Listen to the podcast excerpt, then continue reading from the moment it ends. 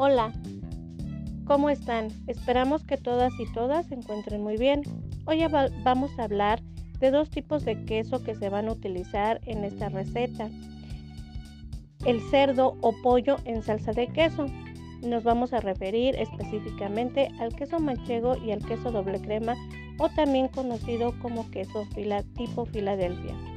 El queso manchego es el queso español más famoso y comercializado fuera de España.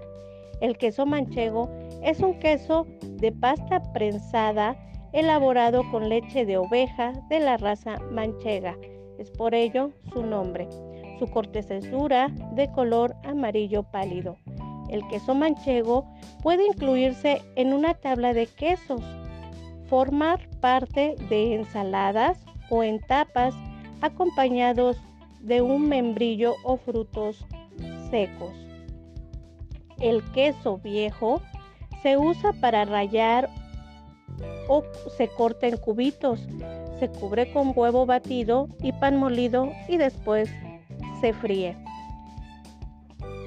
Marida bien con vino tinto o un vino propio de la misma región, como el de la denominación de origen de la mancha. Existe en México un queso de vaca que se llama también manchego, a pesar de la denominación del origen de España. El queso doble crema es un tipo de queso untable. Esta clase de queso se acostumbra a comerlo untado en pan para acompañar el desayuno y también como un ingrediente para diversos tipos de postres, como por ejemplo el tan famoso pastel de queso o cheesecake de queso. Normalmente el queso crema lo podemos encontrar en el súper en empaques parecidos al de la mantequilla o margarina, aunque también hay pequeños productores que lo venden con una producción más orgánica e incluso pueden hacer de forma casera. Ahora, que hemos hablado o comentado de los quesos que se utilizan en esta receta, podemos preparar recetas de carnes muy sencillas con ingredientes fáciles de encontrar y económicos. conseguir platos de primera categoría. En mi opinión, esta receta es un claro ejemplo. Les recomiendo acompañar el guisado con la guarnición más socorrida que son las papas. Todo mundo siempre tenemos papas en casa, ya sean papas fritas, guisadas al horno o simplemente un puré de papa. Aunque también pueden acompañar este platillo con una guarnición de verduras a la ratatouille que próximamente veremos cómo se prepara, al vapor o simplemente alguna hortaliza troceada.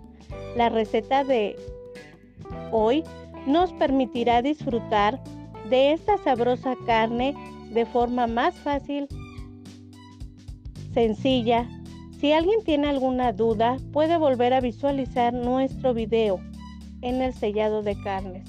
La salsa no debe de estar tan cargada de queso, ya que puede enmascarar el sabor de la carne, o sea, tapar el sabor de la carne. Por eso, la cantidad de queso no debe de ser excesiva, solo justa para que aporte el toque del sabor inconfundible del queso. Así acompañaremos la carne sin ocultar un buen producto cocinado en su punto. De nueva cuenta, les comentamos que pueden elaborar esta receta pues la mitad de porción e incluso un cuarto de la misma. Lo importante es que realicen la práctica para saber manipular estos tipos de queso y sin duda, y si tienen dudas, observaciones y comentarios, por favor no los hagan llegar a los docentes de cocina. Este platillo guisado tiene una consistencia muy cremosa, muy suave y de sabores que ya conocemos en compañía de estos dos grandes quesos. No me resta más que desearles mucho éxito en esta receta, solicitándoles que le den la oportunidad a su paladar de explorar nuevos sabores y recuerden, entre ollas, sartenes y cuchillos un poco desafilados, descubriremos juntos los secretos de la cocina que guardan para nosotros. Gracias.